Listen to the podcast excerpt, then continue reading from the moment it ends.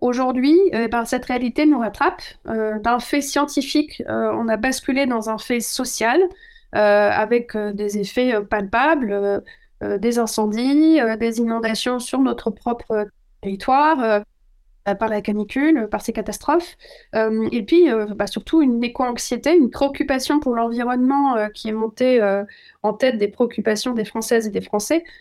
donc tout ça fait que bah, il est difficile maintenant d'ignorer cette réalité.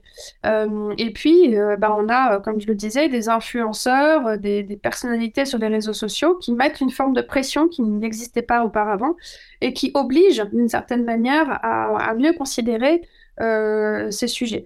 Donc en 2022, euh, on rentre dans ces questions euh, par la réalité telle qu'elle est observée de catastrophes, on va dire, naturelles, météorologiques, mais aussi bien souvent par l'activisme. les jeunes qui marchent, qui arrêtent les autoroutes ou qui sont obligés de rentrer dans des musées pour symboliquement voilà, impacter les consciences euh, en allant euh, faussement salir euh, des œuvres d'art, ce sont des, façons d'interpeller par la force des images, par la force des actes.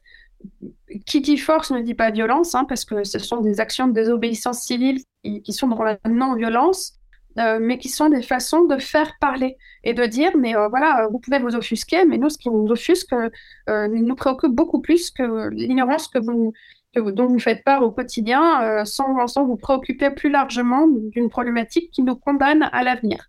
Euh, euh, et, je suis heureuse de voir qu'aujourd'hui, les médias commencent à rentrer dans la profondeur du débat, à essayer de mieux comprendre le message que ces scientifiques en rébellion essaient de, faire passer également.